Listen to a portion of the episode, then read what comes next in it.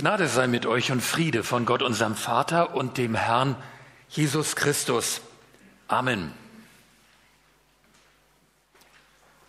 Durch Neumünster zieht ein Demonstrationszug. Die Demonstranten singen Lieder, rufen Parolen, tragen Plakate, wofür und wogegen sie sind. Auf einem Plakat steht vielleicht das hier.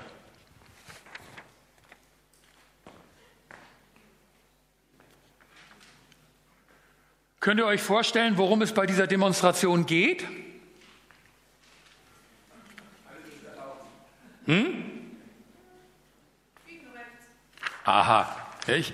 bunte Vielfalt gegen braune Einfalt. Es geht gegen rechts. Könnt ihr euch vorstellen, wer das organisiert hat? Ich hätte fast gefragt, ist Henning Möbius hier, runder Tisch für Toleranz und so weiter. Ist das nicht spannend? Zwei Stichworte, bisschen bunt aufgebaut. Und wir wissen sofort, was gemeint ist. Nicht? Zwei Stichworte reicht. Wir wissen sofort, wofür das ist, wogegen das ich. Stellt euch mal vor, in 500 Jahren würde jemand mein Plakat irgendwo wiederfinden. Ich vermute, der wäre eher ratlos. Ne? Was soll das denn heißen? Für Vielfalt? Gegen Einfalt. Okay, ja. Aber welchen Sinn gibt das? Oder vor 240 Jahren im Lied Der Mond ist aufgegangen, heißt es bei Matthias Claudius, lass uns einfältig werden. Sollten wir besser singen, lass uns vielfältig werden? Wir merken vielleicht, solche Parolen versteht man nicht, wenn man den Zusammenhang nicht kennt, in dem sie stehen. Martin Luther war kein Mensch großer Demonstrationen. Für die Sache des Evangeliums hätte er sie vermutlich für völlig ungeeignet gehalten. Aus seinem Thesenanschlag am 31. Oktober 1517 an der Schlosskirche zu Wittenberg hat man ja oft so eine Art Demo gemacht. In Wirklichkeit war da das schwarze Brett der Uni. Er hat einen Aushang gemacht. Er wollte mit Kollegen und Studenten darüber diskutieren. Er wollte überzeugen und sich überzeugen lassen. Eine Demo haben daraus andere gemacht. Aber auch Luther musste sein Anliegen immer wieder auf den Begriff bringen. Zusammenfassende Schlagworte formulieren, kurz und prägnant –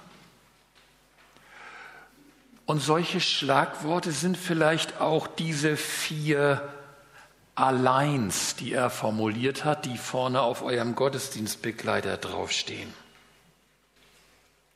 Also, wenn er Demoplakate geklebt hätte, hätte er vielleicht seine vier Alleins darauf geschrieben.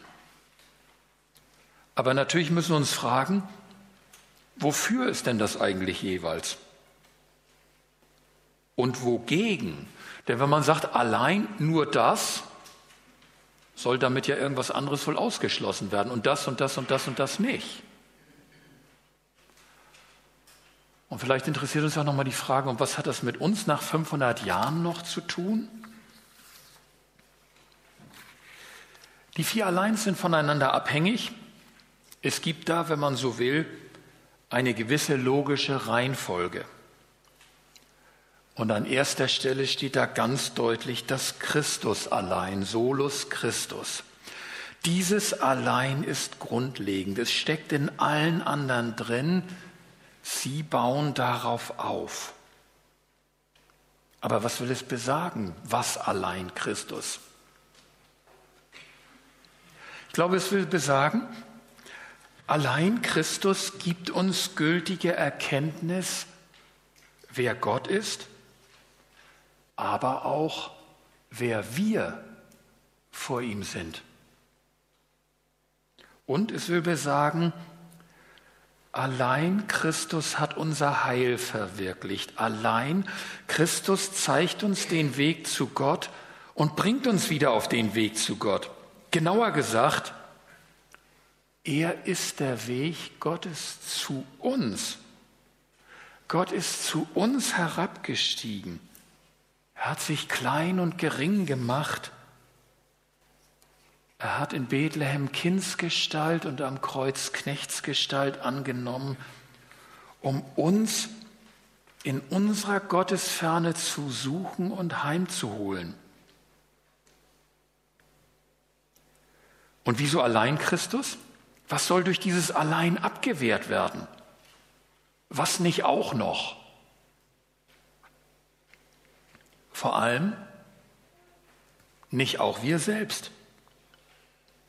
Das wird uns in dem Allein aus Gnade wieder begegnen. Im Bild gesprochen, wenn Gott in Jesus zu uns gekommen ist, wie weit ist er uns wohl entgegengekommen? Ist er uns so bis auf halben Weg entgegengekommen? 50-50. Also das ist doch immerhin schon mal ein starkes Stück und großzügig von uns. Schließlich haben wir uns ja daneben benommen. Ne? Aber er kommt uns schon mal auf halbem Weg entgegen.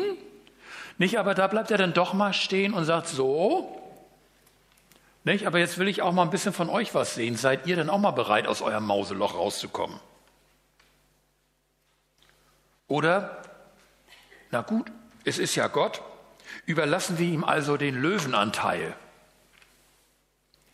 Ist er uns vielleicht sogar zu 90 Prozent entgegengekommen? Nicht? Also die Hauptlast. Oder zu 98 oder 99 Prozent. Umgekehrt, wie weit erwartet er von mir, dass ich jetzt aber auch mal meinen Hintern hochkriege und ihm entgegenkomme? Wenigstens bis zur Kirchentür. Also schön, dass ihr gekommen seid. Das waren, darf ich euch vermelden, die letzten zwei Prozent. Oder, also wenigstens vor meiner Haustür bis an den Gartenzaun. So viel muss ja drin sitzen. Luther sagt,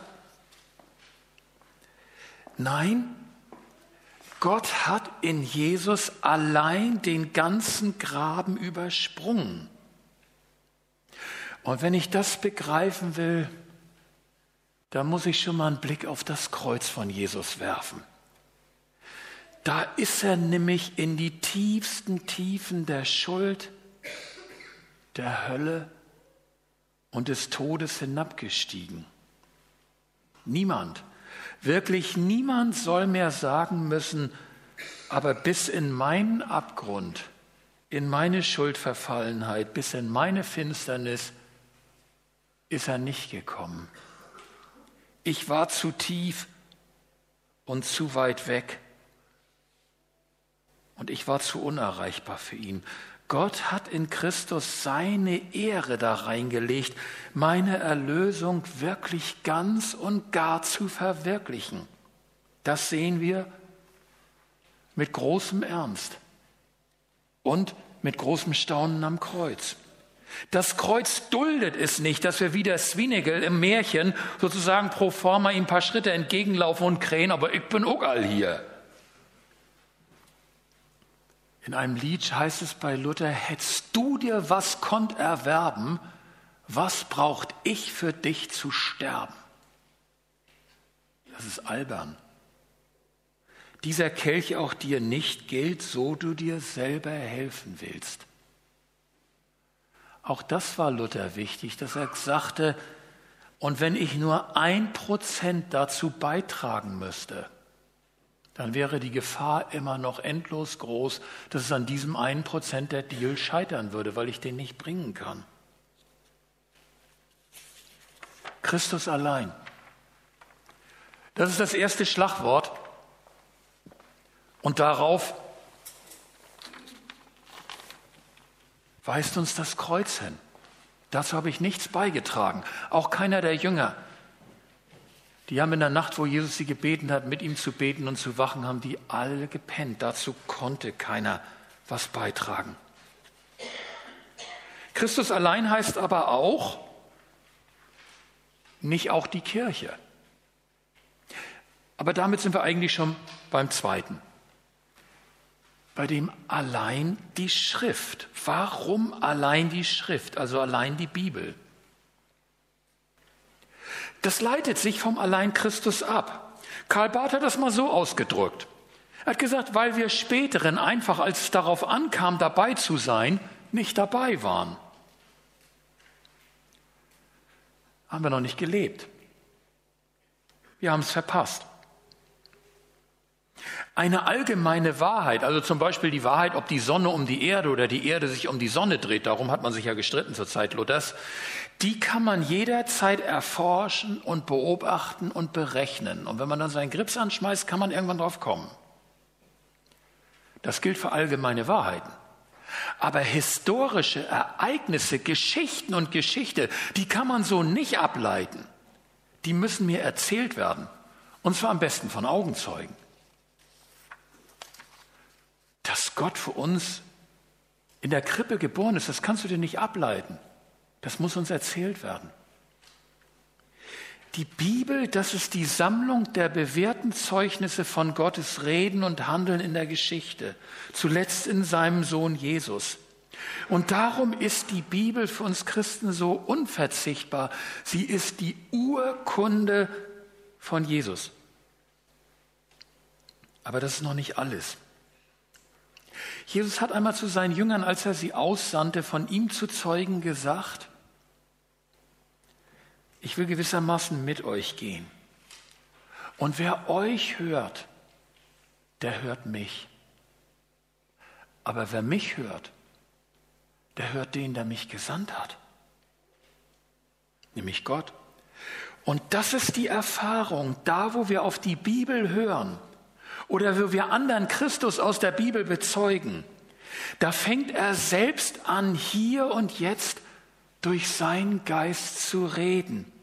Martin Luther hat gesagt, wir hören in der Schrift nicht nur alte Informationen über Jesus, sondern aus ihr hören wir die lebendige Stimme Jesu Christi, die lebendige Stimme des Evangeliums.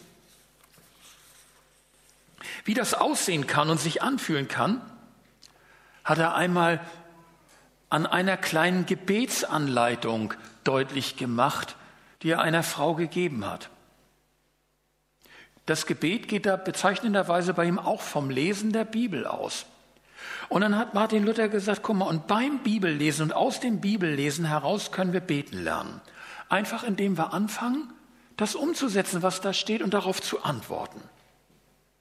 Zum Beispiel kann ich mich fragen, was steht hier, worüber ich Gott loben kann? Oder was steht hier, worüber ich umkehren muss? Oder was lerne ich über Christus? Und so weiter.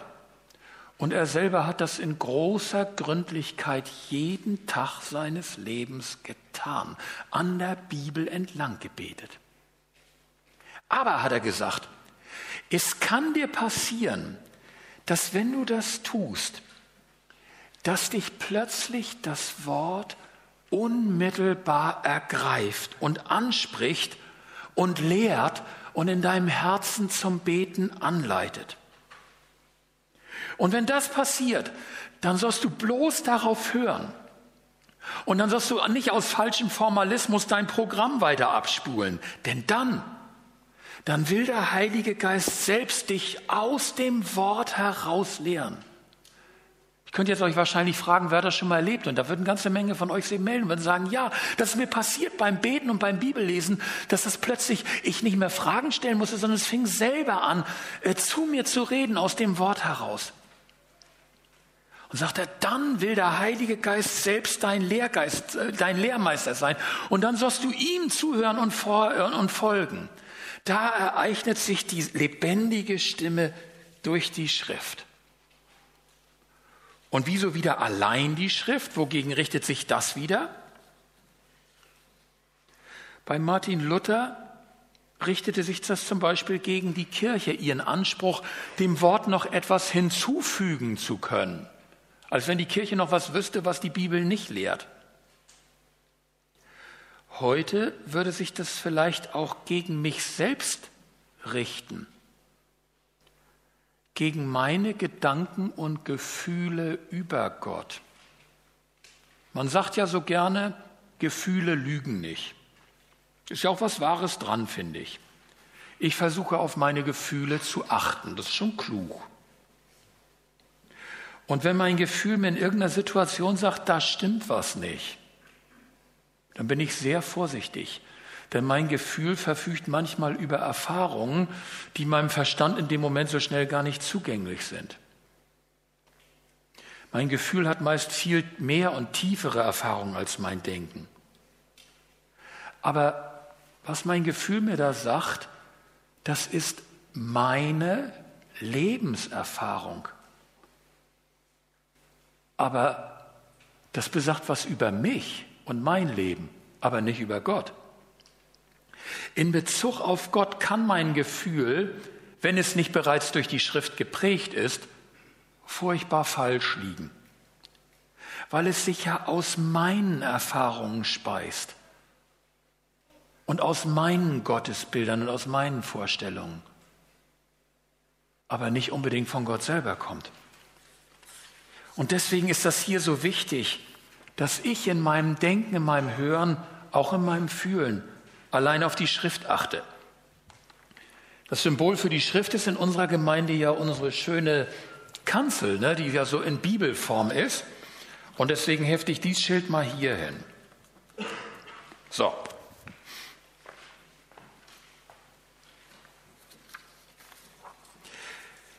Um es ein bisschen zu beschleunigen, nehme ich das dritte und vierte jetzt zusammen, allein aus Gnade und allein durch Glaube. Hier war das allein besonders wichtig. Die mittelalterliche Theologie hat die Notwendigkeit der Gnade nie bestritten, aber das allein. Wie kommt ein Mensch in den Gnadenstand? Da ist Luthers Frage, wie bekomme ich einen gnädigen Gott? Ja, wie würden es denn Eltern machen, wenn ihr Kind sich mal so richtig schwer daneben benommen hat? Ist doch eigentlich ganz logisch. Also, das Kind hat so richtig was gemacht, was nicht in Ordnung war. Das Erste, was wir machen, ist, das Kind es fühlen lassen. Na? Das soll er schon merken, dass es nicht in Ordnung war. Aber dabei soll es ja nun nicht bleiben. Wir wollen ja wieder, soll ja wieder klarkommen, ne? Wie kann es denn jetzt weitergehen? Naja, vielleicht sollte das Kind doch erstmal ein bisschen Reue zeigen, oder? Wenn wir es fühlen lassen. Nicht? Es soll spüren, also soll uns zu verstehen geben, okay, habe ich wohl was falsch gemacht, tut mir leid. Aber wenn es dann ein bisschen Reue zeigt, dann können wir ihm ja mal so ein bisschen entgegenkommen. Nicht so, okay, ja, du möchtest was ändern. Was möchtest du denn ändern? Und dann ist das Kind wieder dran, ne? vielleicht mal ein bisschen Besserung geloben oder so. Ne? Und wenn es das dann tut, dann gucken wir noch dreimal, wenn wir uns schwer das überlegen müssten. Und dann sagen wir, na okay. Aber unter einer Bedingung, dass das nicht wieder passiert. Nicht? Das greift so, so die Gnade und das eigene Anstrengen, das greift so, so wie so zwei Zahnräder so schön ineinander. Ne? Ein bisschen Zuckerbrot und ein bisschen Peitsche und alles so gut dosiert. Nicht so hält doch ein Chef seine Mitarbeiter in der Firma in Schwung, oder? Und das entspricht doch auch irgendwie unserem Gefühl, so dass das so zu laufen hat und vielleicht sogar unserem Bedürfnis. Also ein bisschen möchte ich doch auch zeigen, wenn ich mich daneben benommen habe, dass ich auch zu was Besserem fähig bin, oder? Allein aus Gnade? Nö, also Ne, das entspricht auch meinem Bedürfnis nicht so ganz. Ich möchte auch zeigen können, dass ich mich bessern kann. Luther sagt, dieses Modell mag ja nett sein, aber es verkennt völlig die Sachlage. Es verkennt einmal die Macht und die Realität der Sünde. Im Epheserbrief heißt es, wir waren tot in Sünden. Was bitte soll ein Toter zu seiner Wiederauferweckung beitragen? Der kann nichts beitragen. Das ver verkennt die Sachlage. Dass Gott uns in Gnaden annimmt, das ist, das ist eine Totenauferweckung, das ist Einfädelung neuen Lebens. Und es verkennt das Kreuz, das, was Gott getan hat. Da kannst und da sollst du nichts beisteuern. Hättest du dir was konnt erwerben, was müsste ich für dich, hab, hätte ich für dich müssen sterben. Und deswegen dieses Schild allein aus Gnade. Du brauchst es, dass es dir geschenkt wird. Glaube nicht, dass du was beitragen kannst. Ach, guck mal hier, hier steht auch, aus Gnade seid ihr gerettet durch Glauben, nicht durch euch. Urbekenntnis unserer Gemeinde. Deswegen hefte ich das hier mal an unseren Taufstein.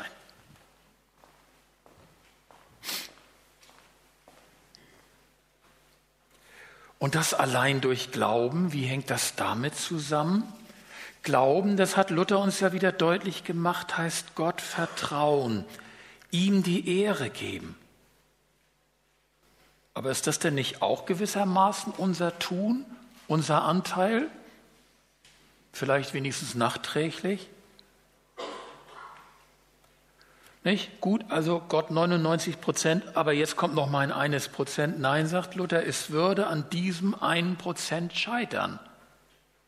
Es würde zu keiner Heilsgewissheit kommen. Wenn das Heil auch an mir hängen würde, wäre dieser Part immer der unsichere Part. Und deswegen ist das vierte allein aus Glauben. Die Annahme geschieht im es mir schenken lassen, im Gott die Ehre geben und sagen, ja, so ist es recht. Du hast alles getan und ich konnte dazu nichts beitragen. Ist mir eine Nadel runtergefallen, mal sehen, ob die andere auch alleine hält. Ich habe gedacht, das hänge ich mal hier hin. Aber ist das nicht ein sehr fauler Trägerglaube? Und entspricht das überhaupt der Bibel? Ich meine, in der Bibel wird doch auch mal unser Tun gefordert, oder nicht? Christus, die Bibel fordert doch unser Tun. Wir sollen nicht faul sein. Das ist richtig. Aber es ist wichtig, dass wir diesem Tun den richtigen Platz zuweisen. Ich möchte noch mal auf das Bild mit dem Kind und mit der Pädagogik zu sprechen kommen. Was meint ihr? Welches Kind wird wohl freier und von Herzen das Gute tun? Das Kind, das gewissermaßen früh an von seinen Eltern gelernt hat, Du musst es dir immer ein bisschen verdienen. Tu ja Gutes, denn sonst sind wir mit dir nicht zufrieden. Du musst dir unser, dein Kind sein und dein Wohlgefallen bei uns und so weiter immer ein bisschen verdienen. Ja, das Kind wird wahrscheinlich immer wie so ein, was weiß ich, wahrscheinlich bis es 85 wird, immer so ein bisschen im Hamsterrad laufen, weil es immer denkt, na, ich muss mir ein bisschen verdienen und das Gute tun. Aber welches Gutes wird es eigentlich tun? Wirklich das Gute oder nur sein eigenes Hamsterrad? Oder das andere Kind, das sagen kann, meine Eltern lieben mich unendlich und unbedingt.